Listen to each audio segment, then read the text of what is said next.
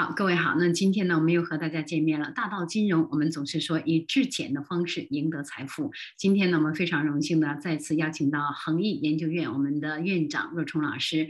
那么，二零二一年大选之后呢，自由党以少数政府再次执政。那么在这期间呢，我们在竞选期间，大家都说啊，政治呢跟我们的生活是分不开的。他们到底承诺了些什么，能够在这次短短三十六天的大选当中赢得了少数的政府呢？所以今天呢，我们再次把时间交给我们的若冲老师。若冲老师，你好。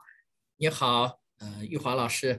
那今天呢，我们就跟大家来呃聊一聊自由党这个这次的大选的连任啊，以及呢，呃，在自由党的这个新的这样一个当选以后啊，我们作为普通的老百姓和普普通的投资人，应该是呃所关心的他们一些问题。上个月啊，应该是加拿大最受关注的事情，就是四四年一度的这个总理大选了。九月二十号的投票结果，自由党呢显示是获胜，特鲁多成功的连任。众所周知，政治是服务于经济的，特鲁多的连任对投资者有什么影响呢？我们老百姓又应该如何去投资呢？这些啊，都是我们所关心的问题。按照惯例啊，在加拿大执政党呢，要在四年之内举行选举。加拿大的上一次选举啊，是在二零一九年，当时啊，自由党获胜，特鲁多呢也是当选了。那么按照这个惯例啊，呃，下一次的选举啊，应该的时间呢是在二零二三年。那为什么自由党要提前发动大选呢？按照我们的常识啊，人们呢都是朝着最有利于自己的这个方向这个前进的，所以啊，自由党现在他提前举行大选，就是因为觉得目前的局势对自己有利，所以啊，他就提出希望能够提前大选。那么，之所以自由党觉得目前的局势对他有利呢，主要是因为自由党自己认为他的政绩还不错。那我们在这里也可以稍微的回顾一下，这次疫情呢，特鲁多政府他采取的一个策略啊，就是积极的进行经济的援助。那他出台了很多的政策。就我个人而言呢，虽然不能说。都是最好的，但是呢，应当说啊，还是不错的。在疫情期间，失业的问题啊，非常的严重。失业就意味着普通人没有了收入的来源，没有钱就很难生活下去。企业呢，也面临着倒闭的风险。所以啊，政府啊就开始经济援助，撒钱给大家发钱。让大家呢能够度过这个难关，也因为这样，大家呢才能够每个月不用去上班，也能拿到两千多块钱，在家进行隔离啊。经经过这个一系列的经济的援助啊，嗯，大家呢拿到了这个政府发的钱，但是呢，懂经济的人呢都知道，撒钱不是解决问题的根本的办法，因为它最终。会引导走向通货膨胀的这样一个结果。通货膨胀的结果啊，大家呢目前啊大家都能够感受得到。最简单的举一个外卖的例子，外卖的价格，疫情前和疫情后相比，我们都能感受到，有些外卖啊上涨的上涨的价格啊已经接近了百分之三十。所以啊，我们反过来想一想啊。如果呢不给大家发钱的话，大家呢又没有了收入，也没有办法生活安定。所以呢，虽然这个发钱以后啊会导致通货膨胀，但是发钱在那个时刻，在疫情刚刚爆发的这样一个时间点，确实呢是解决了疫情当时的一个问题。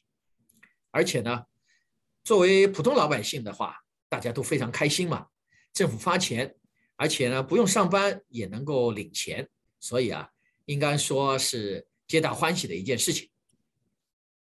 在另一个方面啊，政府除了经济援助之外呢，特鲁多政府啊还积极的推行疫苗的注射。根据二零二一年九月十八号的统计数据，加拿大的第一针新冠疫苗的接种率达到了百分之七十五点二五，在世界上啊也是非常非常领先的。特鲁多呢，我觉得他本人应该知道，很多人对他的政策啊还算是满意的，所以民意的局势对他来讲啊，现在是比较有利。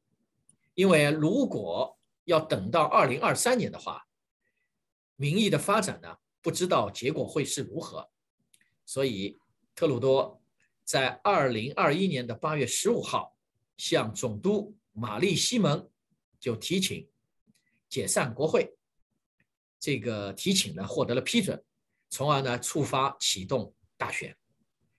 特鲁多和自由党这次提前大选的意图。主要是为了能够改变他目前的一个少数政府的状态。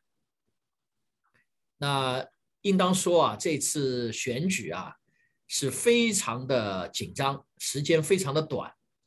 本次竞选只有三十六天，他刚刚达到了宪法规定的一个最低期限，所以啊，很多媒体称这次特鲁多发动的是属于闪电大选。虽然呢，特鲁多总理在选举中声称，他发动这次大选主要是因为加拿大到了一个关键而重大的时刻，他需要一个新的授权，确保选民认可他的自由党政府所实施的新冠疫情复苏计划。他呢还指出，在之前的疫情的十七个月当中，政府呢做出了很多重大的决定。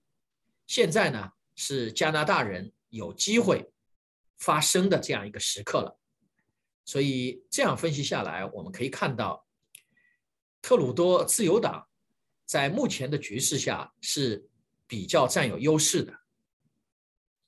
那么这一次啊，特鲁多能够获胜，再次当选加拿大总理，但是呢，作为自由党这个党来说啊。他在国会的三百三十个议会的席位中，只获胜了一百五十五个席位，所以呢，依然只能组成一个少数政政府。所以特鲁多呃和自由党在未来的日子里，他所要实施的那些政策，依然必须至少要获得一个反对党的支持，才能获得通过。同时，他还面临着过去一样的，处于一个可能会被不信任投票赶下台的这样一种风险当中。所以呢，这次大选的结果呢，虽然是自由党赢得了这次大选，但是呢，依然没有从根本上改变他少数政府的局面。相反呢，这次大选因为很仓促，所以选民呢对自由党的支持率啊。还略微有小下降，所以说，即使大选胜利，对自由党来说啊，还不能算是他们原先计划的这样一种完胜的结果。应当说，在接下来的这个两年的时间当中，自由党和特鲁多政府必须努力的工作，去实现他在竞选当竞选当中给予民众的这一系列的承诺。这些承诺既是他们赢得选举的主要原因，同时呢，也只有完完全全的履行了他这些承诺，才能真正的提高自由党的支持率。嗯，那其实若冲老师刚才我们这个已经讲了，这个可以说是自由党在前期的铺垫基础工作呢是做的，可以说是让自己心满意足了。但是真正老百姓或者我们真正的每一个每一个生活的人呢，对于他的这些的到底有哪些承诺，我们还是值得关注。回来我们来看一下自由党政府呢，整个这个团队到底在这么短的时间内，他们给大家做了哪些跟民生有关系、有切身利益的这些承诺？那么这些承诺在两年当中到底能不能实现？那又如何该怎样去实现呢？我们现在还是要把时间交给我们的若冲老师。好的，那接下来我们就来看看这一次自由党在竞选当中给我们加拿大的老百姓做了哪些承诺。想要得到老百姓们、选民们的选票，那就必须首先去知道选民们想要什么。我们中国啊有句古话叫做“得民心者得天下”。自由党呢，作为加拿大两大党派之一，也深知抓住民心的重要性，而且呢，在这点上是下足了功夫。我们可以将选民啊分成两个大类的人群。第一个大类的人群呢是已经退休的老年人，第二个大类呢则是工作的群体，年龄在二三十岁的年轻人到四五十岁的中年人。目前呢，第一类的人群是加拿大的主要的投票群体。这一类群体最关注的是什么呢？很明显，就是养老。众所周知，加拿大的养老福利呢，在全世界也应当算是数一数二的。我们有免费的医疗系统，以及各式各样的与健康相关的补助，可以说加拿大是养老者的天堂。那如果你是自由党，你会去怎么吸引这群人投票呢？我觉得答案也是非常显而易见的，就是继续增加养老的福利。在养老福利方面，特鲁多呢此前承诺，如果自由党获胜，他将大幅度的增加老年人的福利，GRS 个人呢将增加五百加币，如果是夫妻，则会增加七百五十加币。众所周知，加拿大是一个个人老龄化比较严重的国家，按照这样一个措施的话。全国将有两百多万六十五岁及以上的老年人能够从中获利。此外，加拿大的联邦政府还将与各省和地区合作，将加拿大养老金计划和魁北克养老金计划的福利提高百分之二十五。自由党呢还承诺确保所有的加拿大人都能拥有家庭医生，并。负担得起处方药，所以啊，在未来的五年当中，政府将提供三十亿加币，对长期护理院进行升级改造，并且近期呢，已经在承诺的四十亿加币的基础上，增加投资到六十亿加币，用于完善全国的医疗体系。不但如此，自由党。还承诺投入三十二亿加币，用于创建七千五百个与医疗行业相关的就业岗位，并且呢，所有的联邦工作人员都可以享受十天的带薪病假。由于疫情的蔓延，很多人呢因为 lockdown 封锁啊，无法正常的开展社交。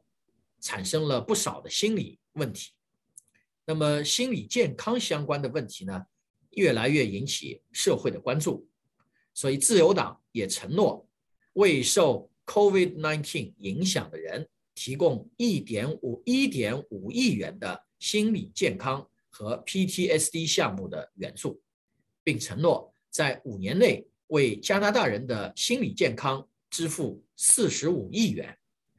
同时还将开通三位数的心理健康热线，来能够改善大部分的加拿大人因为疫情而产生的心理健康的问题。所有这些呢是针对老年选民的。那么他们作为自由党的政策方面，又是如何来吸引年轻的投票者的呢？同样的，要抓住年轻人的心。就必须去了解年轻人究竟在想什么，年轻人最重视的是哪些哪些东西。目前，年轻人最重视的是三个方面的关注点。第一个呢是收入，第二个呢是儿童的保育，最后一个是住房问题。那收入的问题呢，又可以细分为两块，一个呢是教育，还有一个呢是就业。在教育方面，我们知我们大家都知道，加拿大人人生的第一笔债务啊，通常都是从学生贷款开始的。所以呢，政府为了减轻年轻人的还贷压力，自自由党呢就承诺将在两年内。继续提供更多的补助金，并将永久取消联邦对加拿大学生贷款的利息。此外，自由党还放宽暂停偿还贷款的条件。如果你在这个学贷期间有了孩子，你还可以选择停止还贷，直到孩子长到五岁以后。年轻人上学是为了获得更好的就业机会，而新冠的出现呢，又大幅度的改变了加拿大的这些就业的情况。所以呢，自由党呢就主张将加拿大的就业率在 COVID 的这个疫情结束的时候呢，应当要快速的恢复到疫情爆发之前的水平，并且呢，保证新增的工作。都是一些高质量的、体面的工作。为此呢，自由党的目标是要重建超过一百万个工作机会。为了达成这个目标，自由党的做法呢，依然是通过经济的手段。说白了，也就是继续发钱。我们可以知道啊，自由党为此呢，出台了很多的政策。自由党呢，宣布他上台以后啊。将出台新的 EI Career Insurance Benefit，也就是失业失业保障计划。这项福利呢，主要是针对那些在同一家雇主连续工作五年以上，却不得不面临因为停业而被辞退的这样一种情况。自由党还提出要在所有的工作场所保持公平，并为培训和创新计划增加投资。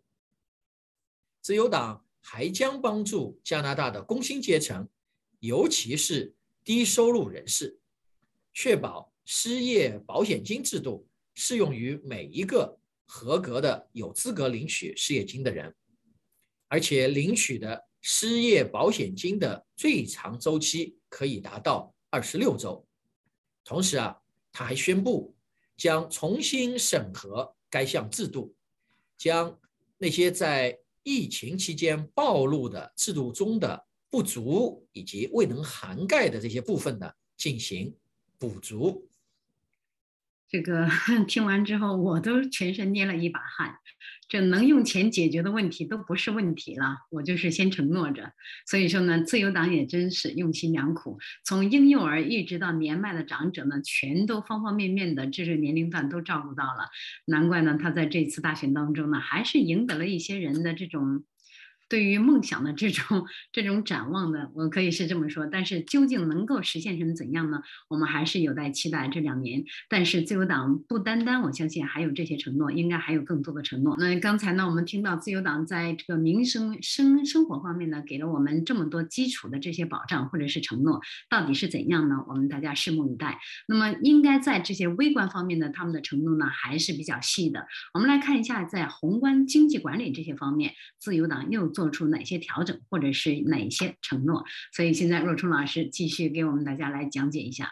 好的，那么我们继续，呃，来介绍一下自由党在竞选期间的承诺。刚才主持人也讲了，每一个政党啊，为了上台，为了竞选，都为了讨好这个选民，出台了很多很多的承诺和福利。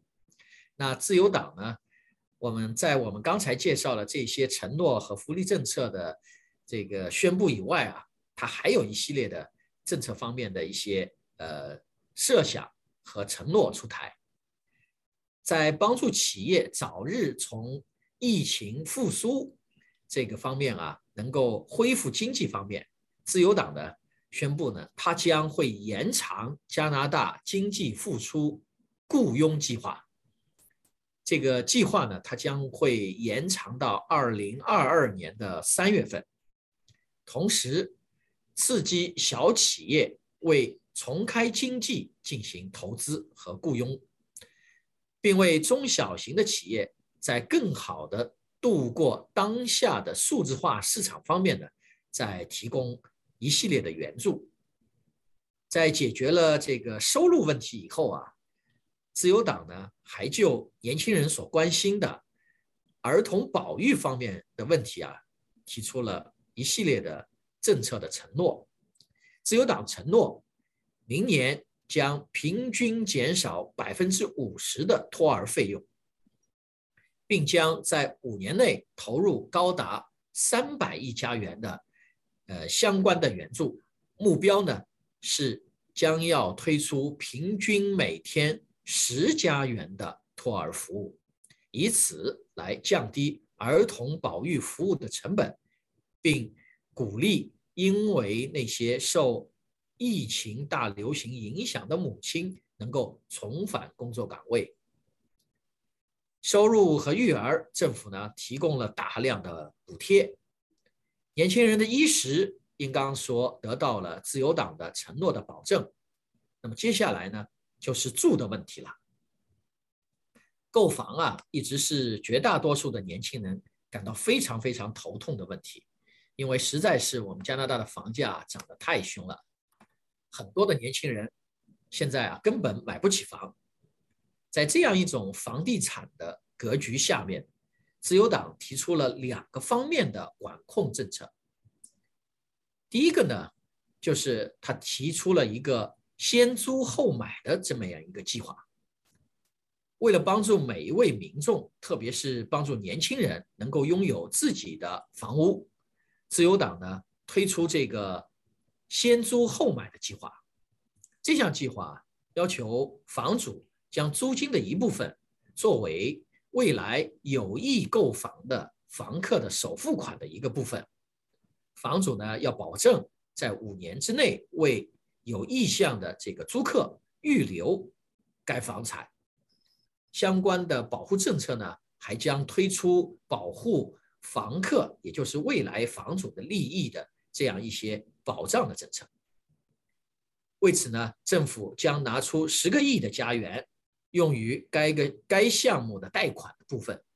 项目呢，还有望继续将增大。并且呢，同私人机构和非盈利机构进行合作。自由党还提出将推出首次购房储蓄账户免税计划，四十岁以下首次购房者可以享受最高四万元的免税的部分。自由党还承诺了一个更为灵活的首次购房鼓励计划。为首次购买房屋的这个购买者，他的这个免税的额度从五千元上升至一万元。CMHC 这个是提供房屋贷款保险金的这样一个机构，它的房贷保险金也将减少百分之二十五。不但如此啊，自由党为了降低房价，还在房屋供给方面下足了功夫。自由党将投资四十亿用于加速房屋建设基金，以保证二零二四年到二零二五年新建十万户中档房屋。同时呢，自由党还提倡各级政府致力于改建旧房，新建低端房屋，让更多的人呢能够买得起房。自由党还鼓励一个家庭多代同住。将推出一项多代同住房屋修缮免费计划，免税计划。合格的家庭呢，装修的费用可以呢百分之十五可以用来免税，最高的申报金额可以达到五万元。那么，自由党在提高无房者购买房子、提高他们啊购房能力的同时啊，还在另一个方面。抑制房地产的快速的畸形的发展，特别是房价快速长高的这样升高的这样一个呃改变这样一个局面。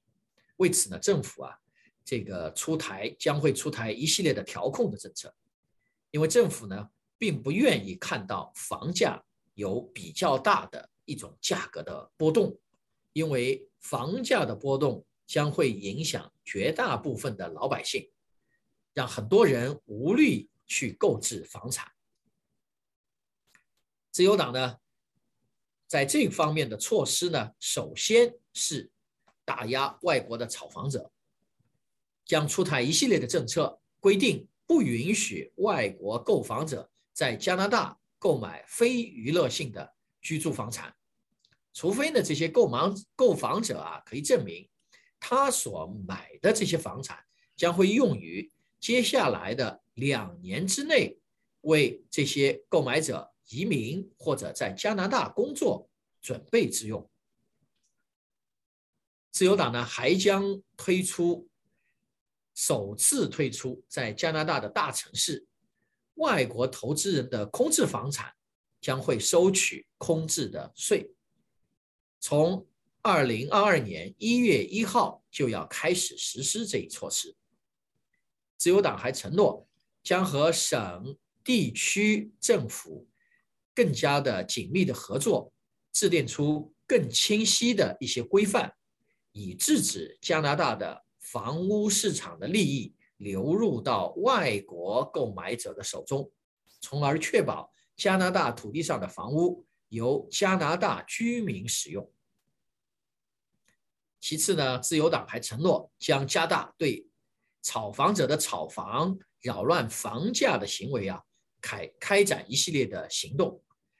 将出台政策，要求购买房产、购买房产的这个房产购买者，在十二个月之内不得转卖、转让。嗯，其实这样一说，这些政策呢是松紧有度，在某一些方面呢它是松的，比如说在民生方面，给你发钱让你去到市场上去进行交易；那么在这个房地产方面，或者是说在一些大的经济调控方面呢，它还是收紧的。所以这个呢也是给了一些一些诟病在里面。那么到底我们这些投资者应该怎样来做？那么投资房地产以后我们还能不能来来做了？所以现在呢又是一个问题。那么如果房地产不能做，那我们怎样能够让我们的财富实现真正的持续稳定盈利呢？那现在呢，我们还是要有请我们的若冲老师给我们讲一讲，房子现在可以说是寸步难行了，尤其是对海外买家来说。那么在本地的买家呢，可能也面临着一系列的政治或者是措施出台。那么在这种情况下，我们的收入，我们每天工作的收入可能都跑不赢通货膨胀。在这种情况下，若冲老师，我们的恒毅研究院为我们大家研究出什么样一什么样的一项比较好的。这种措施，或者是能够迎刃而解的这些，让我们真正实现持续稳定的去盈利呢？让我们真正实现离财富并不遥远的这一条这条路呢？是的，是的。那么，呃，我们刚才呢已经跟大家简单的介绍了一下自由党他这个当选，他在竞选期间给选民的承诺，以及呢我们可以预见到的他在未来的两年当中他会出台的一些经济的政策。那么，对于这样一种情况，我们投资者应该怎么样来做呢？随着呢去年新冠的蔓延啊，加拿大政府啊，我们刚才已经介绍了，它在经济上啊给民众有了大量的援助。那么实质上啊，加拿大政府啊，应当说它的这样一种模式啊是史无前例的，它的这些印钞的速度啊，应当说也是呃在历史上。这个绝无仅有的。从这个印钞的这样一种模式来看，它代表着高通胀的这样一种时代啊，已经越来越远，越越来越近了。那么，根据加拿大统计局周这个这个一他们发布的一个报告显示啊，八月份消费者物价指数 CPI 较上年同期上涨了百分之四点一。这个呢是标志着通胀连续五个月高于加拿大央行所设定的百分之三的一个上限，这个也是自二零零三年三月这个 CPI 触及四点二的最高点以后啊达到的一个最高水平。经济学家呢，普遍的预计全年的涨幅应当会达到百分之三点九。那么，呃，疫情过后又会是如何发展的？我们从刚才所介绍的自由党的纲领和政策的承诺方面，我们可以看出，未来的发展，自由党的这个经济的政策的措施依然会延续它的继续发钱的这样一个路子走下去。政府呃进行这样一个大规模印钞的话，最终。可能会受到影响的是我们普通老百姓的生活，因为呢，通货膨胀，特别是高通胀，意味着我们手上的钱就更不值钱了。我们会在一个不知不觉当中变得被贫穷。那么在这样一个高通胀的呃时代里面，我们作为普通的老百姓，要跑赢通胀，我们。有什么样的方法呢？在前面的一系列的节目当中，我们跟大家也介绍过，真正能够跑赢通胀、积累财富的方式只有一个，那就是进行投资。那这个观念啊，我觉得呃，听我们节目的听众的这个大部分的这些听众啊，应当说已经有这方面的一种认识。你在周边的很多的人越来越多的，大家都意识到必须要去做投资。如果不做投资啊，就会跑不赢通胀。但是呢，在另一方面呢，大家呢又苦于没有经验，不知道呢去该投一些什么样的一些投资的标的。所以啊，我们在节目的最后啊，也跟大家一起来分析一下我们常见的一些投资标的的一些这个利弊。我觉得我们作为华人，大家最最常见的两个投资标的，也是我们茶余饭后，呃，谈起挣钱，大家最说的最广的两个投资的标的，一个呢就是房产，一个呢就是股市，股票。所以呢，我们就先来呃说说房产吧。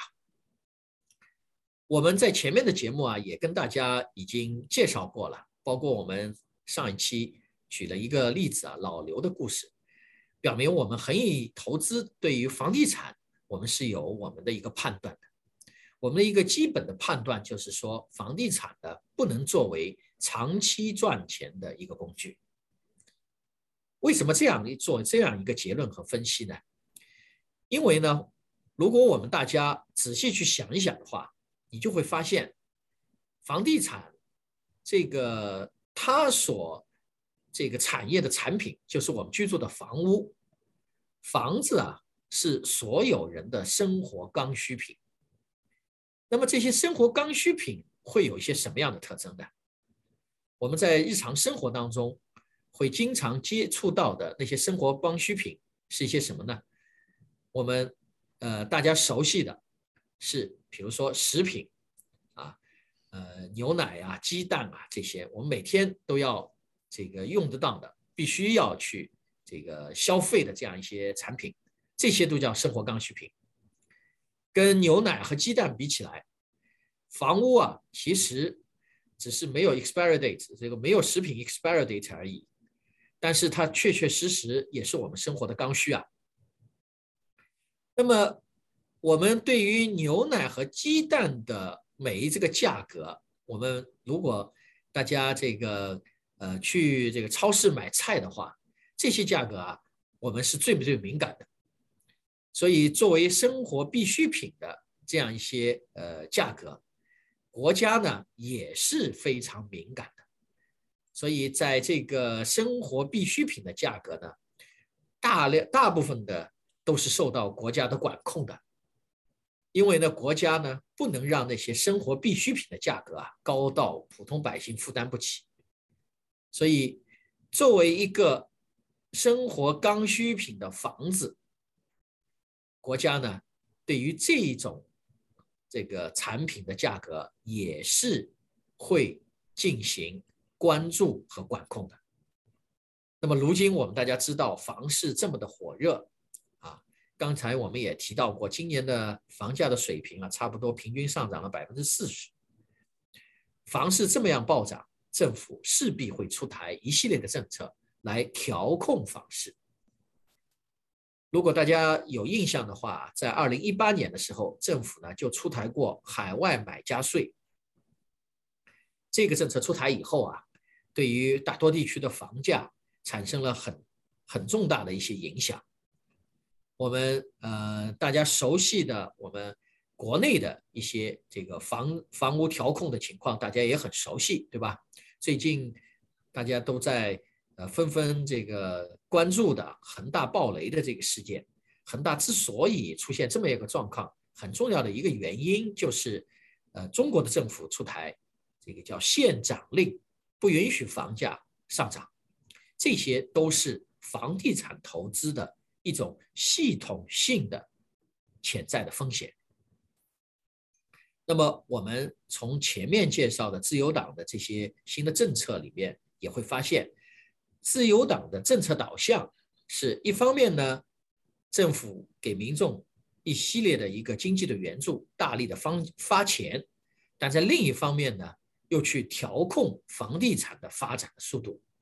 所以啊，自由党的这一系列的政策表明，政府的这些钱、这些资金，它不是希望这些钱和资金流到房地产市场上去的，它是希望现有的，包括现有的那些在房地产市市场上的资金，也要转向其他的资本市场。那么，这些其他的资本市场会是一些什么样的？呃，方向呢？那么我们大家都知道，除了房地产以外啊，最大的一些这个投资的市场就是金融市场。我们也可以看到，在疫情期间啊，整个股市是发展的非常迅猛的。就目前而言，美国的这个美股啊，依然还是处于一个牛市的这样一种上升通道里面。虽然最近啊出现一些盘整。但依然在是一个高位的盘整，丝毫没有任何的熊市的这种迹象。那之所以股市是这样一种状况，简单的来说，也仍然是市场上的钱太多了，钱多了没有地方去，它就流向了股市。从今年年初到现在，道琼斯啊已经从三万多点涨望涨到了三万四千多点了。涨幅高达百分之十三点五，因为呢，无论是美国还是加拿大的政府，目前呢，都还在处于一个货币宽松的一个政策的这样一个期限里面，所以啊，从长期来看，多头依然将长期的占据金融市场。那么我们刚才讲房市啊，国家在调控，那么对于股市，国家。是不是也会像房市一样调控啊？这一点啊，恰恰是股市和房市的区别点之一。股市啊，政府不会去打压，因为股市反映了是一个国家的标杆，反映的是所有的百姓对于一个经济的一个信心。所以政府大量的情况是去要去拖这个股市。去要鼓励这个股市的一个呃这个发展，虽然涨得太凶，他会做一些调控，但是长期来看，他是希望股市是需要希望股市是能够上涨，而且呢，希望民众通过这个资本市场获得资本收益。我们来看一下这个华尔街，他的一些这个金融行业的人们，从事这个行业的这些公司。这些人他积累的财富，他们的一个方式，可以反映出了解金融市场上资本积累的一些规律。在华尔街上的这些金融巨头，他们所积累的这些巨额的财富，不是投资了房地产，也不是我们大家所想象的通过省税啊，省税和房产投资。投不了一个华尔街，省钱呢也省不出华尔街的财富自由，他们能够积累巨额财富的秘密啊，就是通过金融投资。所以呢，这个我们通过上面的分析，我们就能够知道，真正能够获得这个财富积累的一个方式是通过金融投资，而现在呢，依然是投资股市的一个好的时机。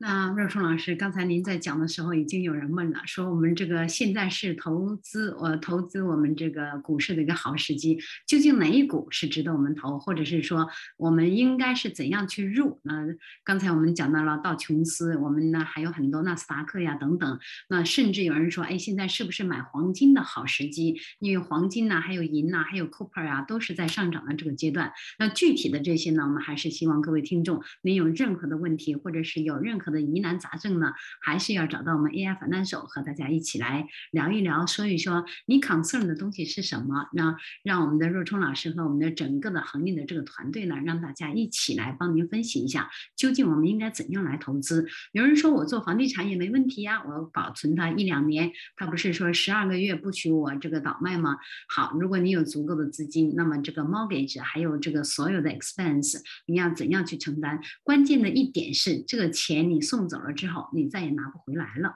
所以呢，这是无本的这种，就就可以说是投资呢这方面呢是一种无本的赚钱方法。所以在这里呢，我们还是要希望大家呢要三思的。房市是可以下手，但是呢，下手之前一定要三思。所以呢，股市呢，我们也是要三思而后行。那所以这是因为我们就是因为这样，所以我们有 AI 反弹手，我们整个的这个团队来帮大家一起来分析。那今天我们要特别感谢若冲老师给我们做这么详细的一些解答。那还有很多我们的听众有问题，不妨来找一下我们 AI 反弹手联系一下，究竟在哪一些方面您遇到困扰了？感谢若冲老师。好，谢谢各位听众，我们下周再见。下周再见，谢谢若冲老师，谢谢各位。